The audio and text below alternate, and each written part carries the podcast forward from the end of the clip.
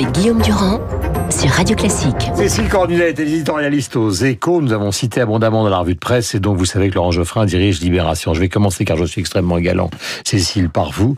Est-ce que euh, vous savez s'il y a dans le dans le chapeau du gouvernement ce triptyque Delvoye, euh, Édouard Philippe Macron, euh, comment dirais-je, une sorte de proposition euh, secrète, cachée, qui existerait et qu'ils vont sortir au syndicat pour tout d'un coup désamorcer le 5 décembre Ou est-ce que c'est simplement une manière de parler et, de se comporter J'ai l'impression que rien ne va sortir avant le 5 décembre. Que c'est là, l'idée, c'est de montrer que le gouvernement bouge, est à l'écoute. euh, C'est beaucoup d'images, en fait, beaucoup euh, de communication. Il y a eu un changement de pied. C'est vrai qu'il y a un mois, on a eu le sentiment que euh, Emmanuel Macron faisait des ouvertures sur cette fameuse clause du grand-père. Depuis la semaine dernière, on sent que ça s'est refermé.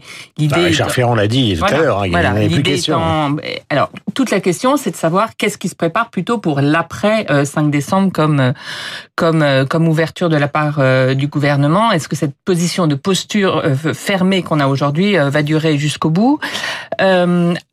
En marge des négociations euh, en coulisses, si vous si vous voulez, avec chaque régime, avec la SNCF, avec RATP, il y a des discussions pour voir des aménagements, pour voir, par exemple, si euh, euh, on C'est qu'il n'y applique- aurait pas, si on veut faire de la linguistique, ou, euh, il n'y aurait plus de régimes spéciaux, mais il y aurait mais il se plein- pourrait peut-être qu'il y ait un régime spécial pour un certain particulier. Mais des régimes particuliers, oui. Disons que euh, oui, tout- tout- tous les gens aujourd'hui aidés euh, bah, à partir plus tôt, etc., l'étaient sur des critères de 1945. Et c'est ça que le gouvernement veut revoir. Ils disent pas parce qu'on a participé à la résistance qu'il y a une justification à ce qu'on parte à la, à, à la retraite à 57 ans. Donc c'est redéfinir avec notre grille de lecture d'aujourd'hui quels sont les personnels à aider. Et ça, le gouvernement les, les pointe déjà. Dit euh, les femmes avec enfants, euh, les gens qui ont des carrières hachées. Donc c'est rebâtir un système qui sera pas en fait égal pour tout le monde, mais qui prendra les particularités euh, des personnes euh, en situation c'est pénible c'est d'aujourd'hui. Donc on va refaire un autre et Laurent va système. intervenir, mais c'est c'est sans fin cette histoire-là. Oui, peut-être que que, si tous les voulez- 40 ans, faudra Non, non, adapter aux que- nouvelles Oui, mais injustices du le monde. nombre des pro de professions, le nombre de gens qui ont des carrières hachées, etc. C'est-à-dire que d'un côté, on dit on change tout, on unifie, et de l'autre côté, si on retricote euh, pour toutes les professions Retricote, qui ça c'est sûr. ça, Oui, mais ça va être une même- complexité Appliquer extrême. le, appliquer le même système à des situations très différentes, c'est pas forcément juste. J'ai pas dit que c'était juste, j'ai dit que c'est compliqué à faire. C'est toujours, mais je pense que ça sera de toute manière compliqué parce que si on commence à prendre en compte la- la- le caractère pénible de tel ou tel métier, telle ou Hmm. telle tâche, il faudra bien avoir des règles particulières pour ces salariés-là. Hmm. Et, euh, et par ailleurs, je, le gouvernement a un problème, c'est que là, on a fait un sondage dans l'IB, euh, il est impopulaire. Alors, il est moins que certains autres euh, régimes ou certains autres gouvernements, mais quand même, il est impopulaire.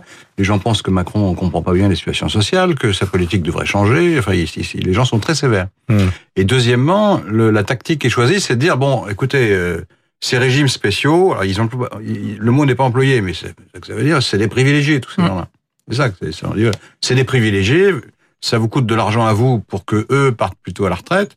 C'est vrai, ça coûte Mm. 5-6 milliards, un truc comme ça, par an, un peu plus. Et, et donc, euh, tout ça est injustifié. Mais il faut, il faut comprendre la- l'affaire. Les privilégiés dont on parle, c'est ils gagnent combien en fait? Je sais pas, ils gagnent 2000 euros par mois.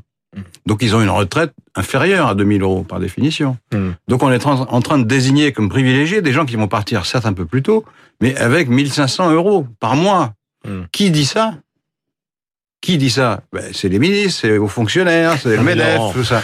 Tous ces gens-là ont des retraites qui se sont organisées, ils ont aucun problème. Hein Ben, aucun problème sur la retraite. Et, et y compris le patronat, lui, il a des retraites chapeau.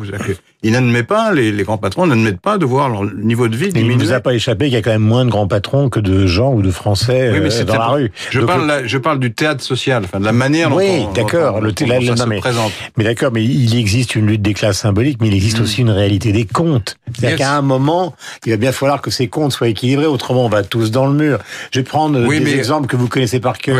Il a fallu forcément qu'à un moment ou un autre, par exemple quand Mitterrand est rentré à 60 ans pour la retraite, Mm. euh, quand il y a eu la cinquième semaine de congé payé, quand il y a eu toutes ces mêmes des choses qui étaient socialement tout à fait acceptables dans un contexte où il n'y avait pas de mondialisation, aujourd'hui ça devient un problème très compliqué. C'est vrai, de- mais- de créer une sorte d'îlot en France de, qui serait au milieu d'un monde qui fonctionnerait pas du tout pareil. Mais enfin, Personne n'a envie d'avoir 15 jours comme les un débat États-Unis. sur la France et les autres pays. Il se trouve qu'en France, les inégalités sont moins fortes qu'ailleurs. Euh, Pourquoi? Parce qu'on a créé un îlot, comme vous dites. Oui, d'accord, mais parce bah, un il y a une tarif, un tarif française, on maximum, les oui, mais un tarif maximum. Bah, un tarif Eurostat, maximum, ça marche pas. Eurostat, rec- oui, mais Là, je voyais, il y a, il y a- il y a la on semaine est dernière. on est recommande d'Europe en tout cas et de la dépense sociale et de l'impôt. Oui, mais ça, c'est, Donc un tarif c'est parce qu'on a choisi des dépenses collectives plutôt que des dépenses individuelles. On a le droit de faire Mais ça. c'est plus tenable. Mais si, c'est tenable. Pourquoi Mais Il suffit de payer les impôts, c'est tout? Il suffit de payer les Eh impôts. ben oui. Non, mais, non, mais d'accord, Mais mais, oui, non, mais vous dites, vous dites, mais pourquoi il y a des prélèvements sociaux obligatoires? C'est parce que l'hôpital euh, est, est gratuit, et donc euh, Et- ça permet peut de soigner tout le monde à peu près sur un pied d'égalité à peu près, et, et avec des, avec des soins de bonne qualité, ça coûte de l'argent, donc il faut bien ce prélèvements que je obligatoires. voulais dire, ce que je ne vais Ouais. pas faire un débat frontal avec vous, non. et Cécile est avec nous, mais ce que je veux dire, c'est qu'il y a un moment, la question de la gestion, la question des finances, c'est un problème qu'on est quand même obligé de mettre sur Mais la table. regardez, regardez le, le, le cas de la SNCF. Euh, il faut écouter ce que dit la CFDT de la SNCF. C'est intéressant. C'est pas un syndicat de casseurs d'assiettes. Hein. Le- ils disent voilà, écoutez, la- la- l'année dernière, on a fait une réforme. Mm. On a mis fin au régime spécial pour les nouveaux entrants. On était contre. Bon, maintenant c'est fait. On accepte. Ils disent ça dans leur tract. Euh, et maintenant, un an après, on recommence. Mm. Elle dit, maintenant, euh, la réforme, on va faire une autre euh, qui va maintenant s'attaquer à ceux qui sont en place. Mm. Donc ça les énerve, les, les gens. C'est Mm. un peu normal, euh, c'est un peu logique. Mm. Euh, et en plus, on dit, vous, c'est scandaleux, vous partez à 52 ans. D'abord, les chiffres sont un peu inexacts, vu que à 52 ans, souvent, ils n'ont pas leur, leur trimestre. Mm. Donc, ils partent avec une retraite toute petite, Mm. en fait. Mm. Ou alors, ils attendent. La moyenne, c'est pas 52, c'est 55. Mais c'est pareil en Italie, c'est pareil en Allemagne, c'est pareil en Angleterre. En Russie, ils partent à la retraite, euh, l'espérance de vie est un an supérieur. Enfin, je veux dire, il y a un mouvement général qui est un mouvement Il faut équilibrer les comptes. Vous êtes, vous Mais- êtes, vous mais il êtes, faut- vous mais êtes les le comptes, ils sont aujourd'hui, il dit qu'il faudrait partir à la retraite à 70 ans.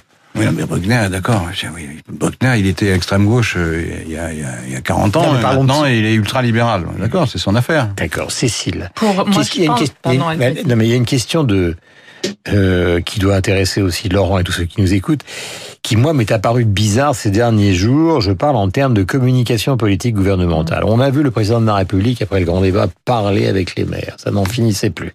Après, il est allé à Amiens, il a parlé avec les gens d'Amiens, de Whirlpool. Puis après, il est allé voir avec les étudiants, il a parlé avec les étudiants. Après, il est allé voir une conférence de presse qui était sur place. Il a parlé avec la conférence de presse. Il est prêt, il est allé voir Rutel Krief. Il a parlé avec Rutel Krief. C'est-à-dire qu'il a parlé avec tout le monde. Si on cumule tout ça, c'est un flot de paroles dont j'ai le sentiment que ça n'a pas d'équivalent dans l'histoire des présidents de la Ve République, si vous voulez. Oui, ça c'est sûr. Euh, et et est-ce que ça a une utilité euh... Moi, j'ai été frappée par finalement le peu de retentissement médiatique. Ben oui, de- c'est- ce incroyable. Parce que parce que c'est pas neuf. C'est vrai qu'on l'a beaucoup vu parler dans son itinérance mémorielle l'année dernière et puis tout au long du grand débat. Non, mais là, ça a dépassé en un week-end tout ce qu'on pouvait imaginer. Oui, mais je pense qu'il a besoin de montrer qu'il bouge et qu'il n'est pas tétanisé par rapport euh, à ce 5 décembre. Et en matière de stratégie, je pense que ce qui est compliqué, c'est que la stratégie d'urgence qu'ils viennent de mettre en place, de viser les régimes spéciaux, de désigner des privilégiés, elle est finalement contradictoire avec leur stratégie antérieure, mais qui n'a pas marché, qui était de montrer que c'était une réforme de pour plus de justice, qu'elle allait créer de l'apaisement. Et au dernier moment, comme on voit que ça marche pas, et ben on fait un peu euh, une stratégie euh, inverse en désignant euh, des boucs émissaires. C'est ça qui est compliqué aujourd'hui. Est-ce que ça peut éviter qu'il y ait des agrégations le 5 décembre Et c'est pour ça que je parlais de ce flot de parole, parce qu'il y a eu dans ce flot de parole la fameuse clause du grand-père qui venait d'Emmanuel Macron. C'est-à-dire que avant lui, personne n'avait pensé à ce titre bizarre. Et maintenant, tout le monde dit... Comment qui l'a laissé à la main que le premier l'a mis dans le débat. Vous vous souvenez dans le débat de 95 entre Jospin Oui, et le je président vous le laisse. Et Jacques Chirac, euh, Alain Minc, ah ben, je vous le laisse. euh, euh, donc euh, voilà. Donc non, ce que je voulais dire, c'est que ce flot de paroles peut t'amener à un moment à, à dire des mots qui. Mais quoi, on est En obligé. tout cas, ça le fait toujours, ça le, ça le cible toujours comme le, la seule personne Hmm. qui euh, règle tous les problèmes en France. Et quand on voit le, le sondage de Libération, c'est vrai que voilà, tout est pointé sur lui. Et lui, il voudrait que le 5 décembre ce soit une manifestation que de régimes spéciaux contre les régimes spéciaux. Or, qu'est-ce qui est en train de se passer? C'est que ça peut devenir une manifestation contre Hmm. Emmanuel Macron. C'est comme ça que Marine Le Pen, pour la première fois, rentre dans un, un mouvement social en disant nous, on y va parce qu'on est contre la politique de Ma- d'Emmanuel Macron et que Hmm. toutes ces agrégations peuvent se faire. Il faut remarquer, et ce n'est pas une défense de Marine Le Pen, bien évidemment, que Louis Alliot a dit récemment que euh, le mouvement des Gilets jaunes, alors qu'ils étaient très favorable aux Gilets jaunes au début. Il l'a d'une certaine manière condamné en disant que c'était maintenant un mouvement qui était totalement, je parle de la place d'Italie, récupéré par l'extrême gauche. Et du coup, il passe de l'autre côté, c'est-à-dire qu'ils se mettent plus du côté des syndicats maintenant, enfin sans le dire. euh, Donc on est plus du côté du social. Là aussi, il y a un jeu, une évolution. euh, Non, mais c'est parce qu'on voit dans le sondage aussi, enfin, dans les, dans les décompositions du sondage qu'on a, c'est l'opposition à la réforme des retraites, elle est concentrée dans les classes populaires. Hmm. Or, il se trouve que l'électorat Front National est en partie hmm. euh, issu des, des mêmes classes. Donc, euh, Enfin, la retraite à ils sont- 60 ils sont- ans qui réclame, c'est absurde. c'est trop cher. C'est pas absurde. C'est trop cher. Mais vous travaillez, vous, vous avez plus de 60 ans. Mais moi, Regardez moi, je suis en forme. Vous êtes une sorte Non, non, de mais- sixième Beatles. Mais vous, de- je vais vous envoyer le- la collection du journal parce qu'on a fait une une sur la la- l'espérance de vie en bonne santé, qui n'est pas exactement la même chose que l'espérance de vie de tout court. Parce que l'espérance de vie, elle augmente de manière spectaculaire, ce qui veut dire qu'il y a des progrès considérables qui ont été faits. Euh, mais l'espérance de vie en bonne santé, c'est-à-dire sans bon, en bonne santé, euh, elle progresse plus. Mm. Elle est plus, elle est plus basse évidemment, et elle progresse plus. Mm. Et donc euh, les, les gens qui partent à Vous aimez bien me donner 62, des informations qui nous minent le moral. C'est pour défendre Mais elle votre progresse retraite. plus, surtout chez les gens qui ont, qui ont un travail dur, évidemment. Nous, on est en pleine forme, vu le travail qu'on fait. Vous rigolez, moi je me lève tous les matins à 5 heures depuis 12 ans. Alors je vous remercie mon cher Geoffroy. Faites la même chose que moi, vous allez voir, ça va aller beaucoup mieux. Ou bien, ou bien pire. Mais non, on est heureux de travailler pour les gens de Radio Classique. Merci mille fois à tous les deux d'être venus ce matin. Vous lisez évidemment Cécile dans les colonnes des échos et Laurent dans celle, non pas de son journal, mais du journal qu'il dirige, qui est Libération. Il est 8h55, c'est un rendez-vous avec Franck Ferrand, avec euh, le journal, bien sûr, la météo.